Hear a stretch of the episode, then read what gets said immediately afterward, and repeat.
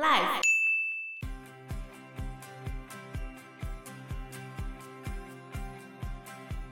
那、你至少最不济、最穷的话，你也要去一间佛寺来参加那个亡人节才行。他们还会带一种很像我们的罐头塔的东西，他们叫什么斯拉朵。我看那个照片啊，就是类似小罐头塔那样子，里面会装干粮啊，会有牛奶罐啊、茶叶啊、罐头啊、水啊、泡面啊、饮料啊、蜡烛啊、香啊，就包起来。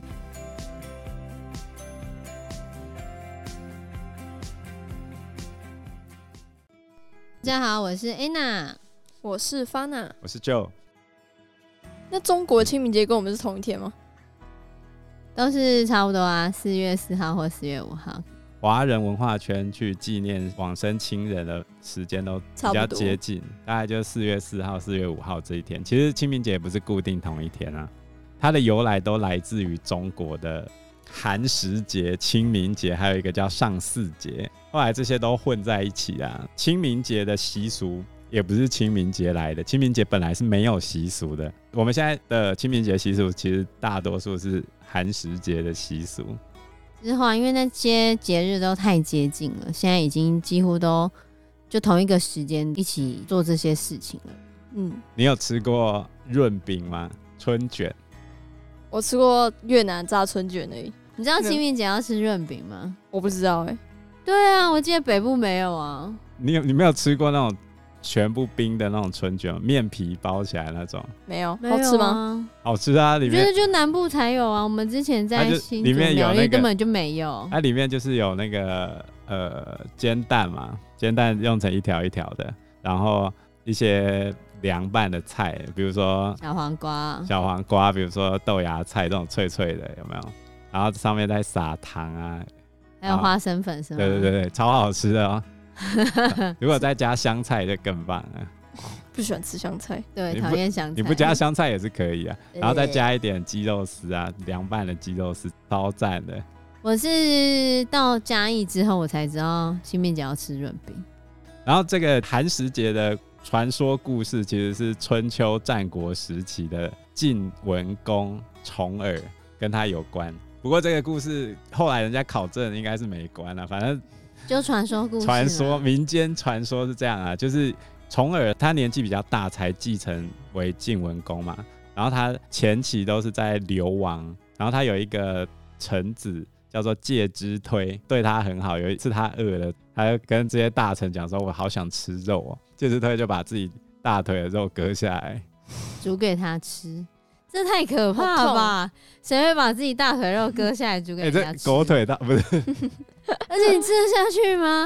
他可能不知道是大腿肉吧可？是大腿肉是能割多少下来？我觉得这太夸张不。是那时候他原本已经快要昏迷了，他就结果介之推煮了一个肉汤给他喝嘛。然后他就恢复精神了，然后才发现那是介之推的大腿肉，那呃，它的反应是什么？好吃好吃， 他很感动，竟然有肉可以吃啊！感激，而且还是别人的大腿。肉，哎呀，你哪一天？饿到人家旁边煮他大腿肉给你吃，你应该呃， 你这还吃不下去吧？可是如果快死的话，那也是没办 法。我觉得他吃的时候，他不知道那是他的大腿肉啦。那如果他知道的话，他不会吃是吗？你知道你会吃吗？如果我快死了的话，呃，我再赔我的给 他。不是割回人去，人割都回去。人都快死了，就当然，比如说英国有一个很有名的，他们在做北极探险的时候啊，之前有一个北极探险船叫做幽冥号跟惊恐 号。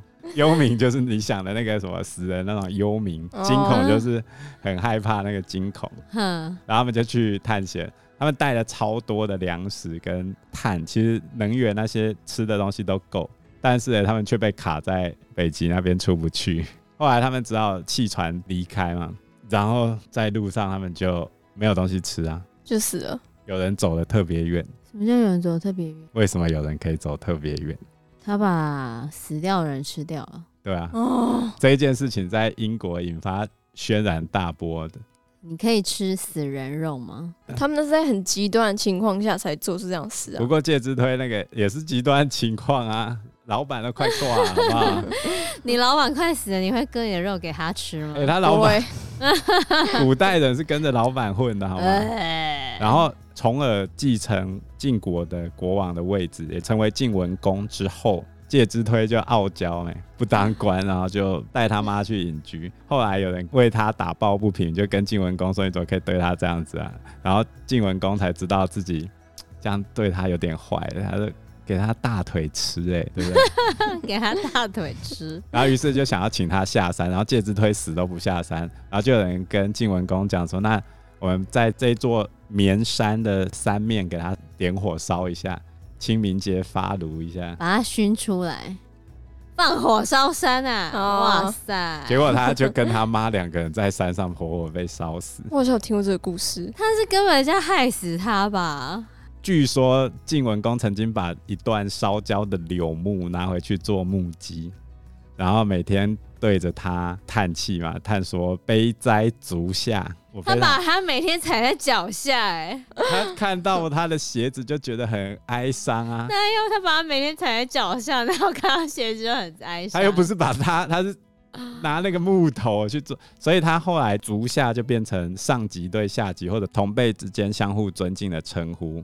所以后来晋文公为了纪念介之推死他是不在是，被他放火烧死的？所以他很后就是悔啊。他规定以后大家就不准开火煮这。饭。你 先。把人弄死了，然后再拿一个东西来纪念他，你觉得这样可以吗？反正这个就是一个传说故事嘛，是假的呃啦，不太能推敲 的，也蛮有争议的吧？割骨奉君那还有什么关于清明节的事情吗？有啊，据说那个清明节扫墓祭祖是跟刘邦有关啊。跟刘邦有关？对啊，据说汉高祖刘邦跟西楚霸王项羽他们就是大战好几回合之后，终于取得了天下嘛。结果他光荣返回故乡的时候，想要到父母亲的坟墓上去祭拜，但是因为一直战争的关系，让他的祖坟都崩坏破裂了啊、没有办法辨认墓碑上面的文字，所以刘邦非常的难过，他就很找了很久找不到父母的坟墓啊，后来就从他的袖子里面拿出一张纸，撕成许多的小碎片，捏在手上。后来就跟上苍祷告说：“在天有灵，现在风刮得这么大，我把这些小纸片抛到空中，如果纸片落在同一个地方，风都吹不动的话，就是我父母的所在地。”然后呢，神奇的事发生了，他把纸片往空中抛的时候，果然有一片纸片落在一座坟墓上面，不管风怎么吹都吹不动。后来他就找到了父母的墓碑，所以从此之后啊，你去祭拜的时候，都会压一些纸片在那个坟墓上面，嗯代表这个坟墓是有人祭拜的。然后那传说据说就是跟刘邦有我觉得应该不堪推敲啊。关， 为什么？项羽曾经逮捕过刘邦他爸，然后写信跟刘邦讲说：“啊，你你再不投降，我要吃掉你爸。”然后刘邦回信说：“分一杯羹给我。他在呛他而已、啊。刘邦， 哎、刘邦这人做人没什么下限。他在绕跑的时候坐着马车，带着他的那个小孩子，结果马车在跑，他觉得马车跑太慢，那个项羽在后面追他，他直接把小孩踢下去。啊，然后踢下去之后，那个司机直接停车，然后把小孩捡上去，一句话不讲就把小孩捡回去，然后继续开。然后刘邦就骂他说：“你捡回来干什么？”然后又把小孩踢下去，然后他司机又在停车，又把他捡的，这样来来回回好几次，司机都不讲话哦。然后刘邦一直踢，啊他就他就骂他说：“哎、这样太慢了，天哪！这人是为了自啊己的活命，可以把自己小小孩孩丢下可以去再啊、生啊。他自己也可以重新再投胎了，夸张。所以这些应该都是传说，很亲民的传说故事，很有趣吧？其实华人大部分的清明节都跟中国这边的清明节很相似，就像台湾其实也都差不多了。嗯，那但是在其他亚洲国家还有类似的那种清明节的话呢，像日本，日本他们就是有那个盂兰盆节，那是什么？盂兰他们的盆盂兰盆节是在农历七月十五的时候，这其实就是跟隋唐时期，就唐朝的时候，”遣唐使带过去的，就是大化革新、唐化运动的时候，啊，盂兰盆节就是他们除了元旦以外最大的一个节日。对他们那时候会全国至少会放假三天，然后他们会有组织的去进行祭祀的活动。大概是在明治维新前的时候是农历的七月十三到七月十六，可是明治维新之后呢，有些地方就改成就阳历的七月十三，七月十三到十六，但有一些地方还是会跟农历的时间差不多，就是八月的时候多一个月啊，对吧、就可能八月十几号的的那一段时间，然后那一天他们就会一样放那个魂龛啊，就是类似祭坛这样子啊，然后点魂火送魂火这样子。然后还去祭奠祖先。而且那时候学生们也会放暑假，然后外地工作的人也都会利用这个时间回去团聚，所以在日本来说也都是会就是城乡往返非常频繁的。嗯，在四国那边有一个阿波舞，我们之前有去看过、哦，对，我们之前有去阿波舞德岛，还有跳那个阿波舞， 介绍一下阿波舞啊。其实我觉得不难跳，但是就是他会跟着那个鼓声啊，然后会做那个手势，呃，然后要戴那个面具啊，是不是？所以你们有跟着一起跳，对，开跳的心吗比较好的呢，他还 会给你就当地的一些那个小的那个手帕这样子当做那奖个励奖励。对， 我那时候有上去 跳，哎、我要拿奖励哦。他们会穿着浴衣跳舞，然后祭奠祖先这样子。对、然啊，后京都那边也有一个很厉害的，就是他们会用松木烧出一个很大的大字，很厉害。他们已经做成一个很热闹的一个祭典了，他们非常重视。那除了日本之外，还有什么呢？除了日本之外的话，柬埔寨其实也有哦。柬埔寨他们也有叫做亡人节，就是死亡的亡，死去的人的那个亡人节，或者他们叫做祖先节。这其实就是跟华人的清明节是很像的。那这个时间呢，大约是佛历的十月一日到十月十五日进行，总共会有十五天的时间。超久所以他们这十五天都是放假吗？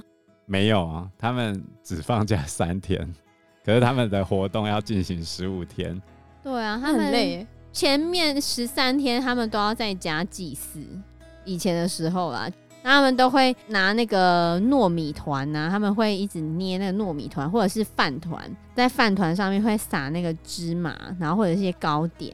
现在的人呢，大部分都会去佛寺里面。因为他们有一个说法，就是人死掉之后，就他们的祖先死掉之后，灵魂不会在家里面，就不会再记得生前的家人，所以他们不会单独的待在一个庙里面，他们会四处去游荡，然后会去找子孙送给他们的食物。所以柬埔寨的这些人呢，为了提高跟他们家人就相逢的可能性，他们就要跑很多间佛寺，然后嗯去那边祭祀，啊，如果找不到会怎样？他就很生气呀、啊，很生气，你对，家人就完蛋了，是不他是就会诅咒你的子孙，所以就很这衰一是吗年就会过得不吉祥的日子。啊，你衰，所以你如果没有去祭拜你的祖先的话，祖先在哪个佛寺没有发现你祭祀他的食物的话，他就会诅咒你，你这一年就会过得很不吉利。所以比较有钱的家庭，至少都要去七座佛寺左右去参加亡人节。那你等于就是每一天至少都要跑一间佛寺，然后如果普通一点的话，就要去三到五间。那你至少最不济、最穷的话，你也要去一间佛寺，来参加那个亡人节才行。而且他们他们还会带一种很像我们的罐头塔的东西，他们叫什么斯拉朵。我看那个照片啊，就类似小罐头塔那样子，里面会装干粮啊，会有牛奶罐啊、茶叶啊、罐头啊、水啊、泡面啊、饮料啊、蜡烛啊、香啊，就包起来，包成就很像一个罐头塔那样子， 叫斯拉朵。他原本是要传给祖先啊，他其实后来也有要留给僧侣的意思。对啊，因为主要他们都要去佛寺里面，然后佛寺里面那些僧侣就会去念经嘛，他们就拿这个来去送给那些我一直在想，我们那个丧礼的罐头塔有没有人在吃啊？应该有有吧？啊，最后哪的有结束了啊？之后，有那啊，个结材束之料后都会拆掉分送给那些来帮忙是吗的人呢、我觉得那是个可啊能都集齐了，有点可怕哎、哪有集齐呀、所以他们通常不是买新鲜的哦、就不是买市面上的是吗？ 啊，是市面上啦哦是。市面可上、啊，是我都看人家那怎么会包好集齐来，应该是说那个罐头塔，它可能成本是比较低的吧，所以他会找那个，就是它的期限大概是半年内或者是半年左右的期限。其实我那时候稍微看过，就是差不多过半年后可能就会过期了，哦，对，差不多是这样。柬埔寨好像还有一个特色，就是他们会用糯米团哈，糯米饭。对啊，他们都会捧那个饭团去寺庙里面呢、有就有新住民分享，可能他们在地的那个地方，亡人节的时候，他们村庄都会去寺院里面拜拜。然后从早上九点开始哦，寺院里面的僧侣就会拿着钵，然后去化缘，然后他们都会光着脚哦，很厉害耶，光明着脚，对，光着脚，然后就去化缘，走在路上。亡人节前几天的时候，居民们都会捧饭团走到寺院，就是为了那些祖先的灵魂。灵魂不是会到各个寺庙里面吗？嗯，然后就是要去给那个祖先的灵魂。然后每一个寺院呢，都会有八方位嘛，然后每一个方位要丢三颗。就丢在那个寺庙外面是吗？对啊，丢几颗之后呢，然后再念经三十分钟，然后再丢，再丢，再丢，这样子。超有麻八烦。个方位， 全部都要丢。都要丢饭团。嗯对，丢三颗给那些灵魂。那这一天过后，他们会把那个收拾掉吗？当然不会就一直吧，放在那边哦、而给它且腐给烂灵魂吃啊，希望都已经哦灵撒魂。出去了。对啊，所以你看日本人就撒盐嘛，不会撒那种会长 蚂蚁的。所以因为其实大家都很忙嘛，所以他们那个村庄的话呢，就会分成好几个组别，然后每一个组别就要负责去分工合作，分工合作煮饭啊、备餐啊，去寺院里面煮饭备餐。那他们通常都要穿白色的上衣或者是黑色的上衣才行。麻烦哦、也类似超度积功德的概念就对了啦。然后他们到最后面几天，因为大家都很忙嘛，然后他们就会去包粽子。然后他们粽子很有趣哦，他们粽子是长条形的，就跟那个手臂大概差不多长，很长哦。就最后的时候，他们就会家家户户一起包那粽子是真的还是煮的、啊？真的吧？这有差吗？不要像北部粽就是油饭用那粽我叶就不包知起来道了，，他们好像是真的啊、南部粽比较好吃。嗯对，就是简氏的是民吗众，他们 你都没有注意到，我在站 南北粽。哎呦，我觉得都好吃啊！我嗯觉得北部人都可以吃得习惯南部粽，可是南部人都吃不习惯北部粽。我觉得北部粽就不好吃啊。南部人都会说，你们就是把那个菜脯跟油饭包在一起啊。就这样，俄罗斯人觉得南部粽比较好吃，还是北部粽啊呢？他们觉得没差，我爸觉得没差，那你反呢正？就是那样。那 Fana 呢？我很少吃北部粽、欸，我都吃南部粽。因为你妈都包南部 粽，对我阿妈都包南部粽，哦， 对。可是我不喜欢里面有花生，花生又没味道，有就吃起来会那种很奇怪的口感，而且重点是我不喜欢吃那种香菇哦那，香菇对才是有精髓，好不好？ ，no，那个味道太重了。那怎么办？那你就要吃北部粽，吃菜脯喽。对，应该 吧？可是我从来没吃过北部粽，真的、啊？对啊。哎，学校之前不是有给那个粽子吗？对吧？考试前那个是北部粽吗？学校的话，是北部粽吧？对，我觉得蛮好吃的。新竹这边就比较偏北部中。对啊，所以第十四天的时候呢，晚上各个家庭的妈妈们就会开始泡米，然后带着年轻人一起包粽子。他们最外面是用芭蕉叶包的，然后呢再会包一层糯米，就是其实都一样，只是用糯米。可他们的内馅就是用绿豆仁，还有胡椒，就是胡椒腌好的猪肉，这样子是荤的。然后他们就是完工之后呢，会带去寺庙给师傅们吃，之后的再带回家，就让剩下的家人交换分食。而且当这个亡人节结束之后，如果有剩下来的粽子啊，他们就会烧木材来烤粽子吃、欸。哎，烤粽子，嗯，感觉好好吃 哦。对啊。而且如果那个粽子太大的话，因为他们那个粽子真的很大，就是跟手臂一样大，还比手臂还要粗哦，很那大是长条那对，种，长条的。然后他们就会把那个粽子切小块之后拿去煎，然后再包上蔬菜之后沾着那个鱼露来吃。哦，那一定很好吃。对啊啊， 好有趣哦。而且他们最后一天还会举办水牛赛跑，对，就是亡人节的最后一天，每个村庄早期啊，现在好像比较少了，他们就哎会举办一些比赛，水牛赛跑、摔跤跟棍术就很像 F1 赛车，他们是赛牛。也是蛮热闹的一个节日啊。对啊，十几天，哇，可是也很累很辛苦，我觉得。真的我，觉得拜拜超麻烦的、欸。对啊，台湾拜拜拜拜也很麻烦，不是吗？对啊，准备那些贡品哦。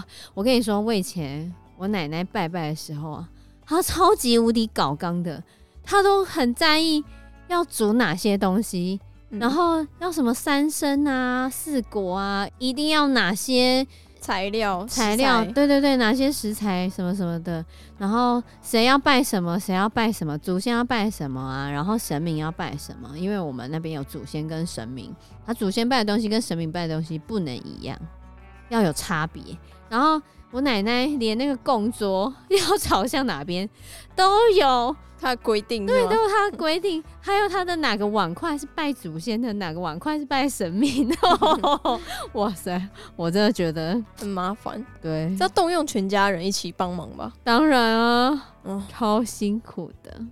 我去扫墓的话，我觉得我比较喜欢去客家的扫墓，为什知么道为什么吗？去一个地方就好了，哪里？就是客家墓嗯，他们到剪骨之后，会把家族的，其实大部分都是男性啊，有一些现代的可能女性也可以入家族墓，他们就会把家族祖先的骨灰啊，或者是骨头啊，然后就放到他们家族墓里面，所以就是在客家的扫墓的时候，就会很多人呢、因为我妈妈那边是客家的家族墓，然后我们去扫墓的时候就超多人的，四五十个人，超天哪多，所以就全部都是你们家族的人。对， 40就是那个家族，因为那等于妈妈那边，然后还有什么，反正看到要么就舅舅，要么就阿姨嘛，就是一堆人，所以你每全部个都都去那认边识吗？有很多是不认识，因为有一些是比较远远房的亲戚，可是因为就是同一个家族，就会放在家族墓里面，那你就只要拜那个家族墓就好了，拜一次就好了。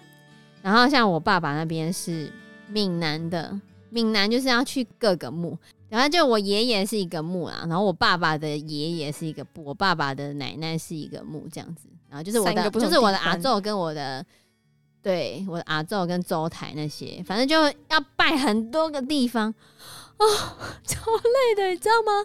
就还要去找那个坟墓啊，你就要走到上面去，然后看看在哪个地方。我觉得他们超强的，他们竟然可以认出那个坟墓在哪里，谁会知道啊？真的，对啊，因为传给下一代之后，大家都不知道坟墓在哪里，是要去哪里拜。对啊，我觉得他们真的很厉害耶。所以现在台湾有一些就会把那些坟墓、骨灰或者是哪里，然后拿去放在庙里面。嗯，对，现在也开始越来越有这些，因为最近的年轻人很多都不会拜拜的礼俗，然后很多也不知道 祖先的墓在哪里。真的 你。看，如果像那个闽南的那种坟墓的话，真的很累耶。我要说很累，因为你去的时候要先除草。我们那时候真的是要拿镰刀哦，因为又不是每个都有除草机，我们真的就要拿镰刀去附近把那草割一割啊，而且又很累，啊热而，且要走三个地方。对，然后我们就整个早上都在扫 墓。真的在扫墓，因为你还要去把草割一割，就像那个刘邦刚刚讲那个故事，刘邦要把那个纸片压在上面啊，很有趣。然后还要吃蛋哦、有一些还要吃蛋，然后要把那个蛋壳剥在那个，应该是因为蛋是那个祭品吧，然后我会把蛋壳剥在附近，然后就放在那个上面。就是很麻烦呢。啊我们好像不能这样说，哎、为了惦记先人，你怎么可以说麻烦呢？我们要保持虔诚的好心，好想念我们已经逝去的亲人，希望他们在另外一个世界可以过着很好的日子。啊 OK，对希望也许下辈子你还会跟他遇到啊！这让我想到之前有一个，就是他有很严重的心理情绪问题，忧郁症啊，然后吃饭也都没办法。后来他去找一个心理医师，后来那个心理医师就是专门在做催眠治疗啊，后来嗯他竟然把他催眠到前世去了，太厉害了吧？对吧？然后他发现前世的他生活的周边的人都是那些人，而且这一世的关系跟前面几世都有关系。所以都是有连接的。对吧、当然，学界有很多争论啊，只是说、如果它是真的话，那就代表你现在周围的人，其实可能上辈子都跟你有一些关系，哦甚至是你的老公、老婆之类的。或者是其他的亲戚，那你们会想知道吗？还好吧？我觉得通常会有一些困扰或者是什么的人，找不到问题症结点的那人。个去治疗的人是莫名其妙，连喝水他都会怕，都会引发他的恐慌啊。他就前世治疗里面有一次是溺水而死，哦，哦，就是所以他是为了找出就是他的一些奇怪的问题的症结点，所以才去做这件事情，不是吗？对吧、所以我们在纪念这些先人的同时，我们对他们好一点嘛？也许下辈子我们冤家宜解不宜结，对不对？消业障喽， 眼睛业障重，我们就把它消一消。是，好吧，那我们这一集的讨论就到这边喽，谢谢大家，拜拜，拜拜拜拜。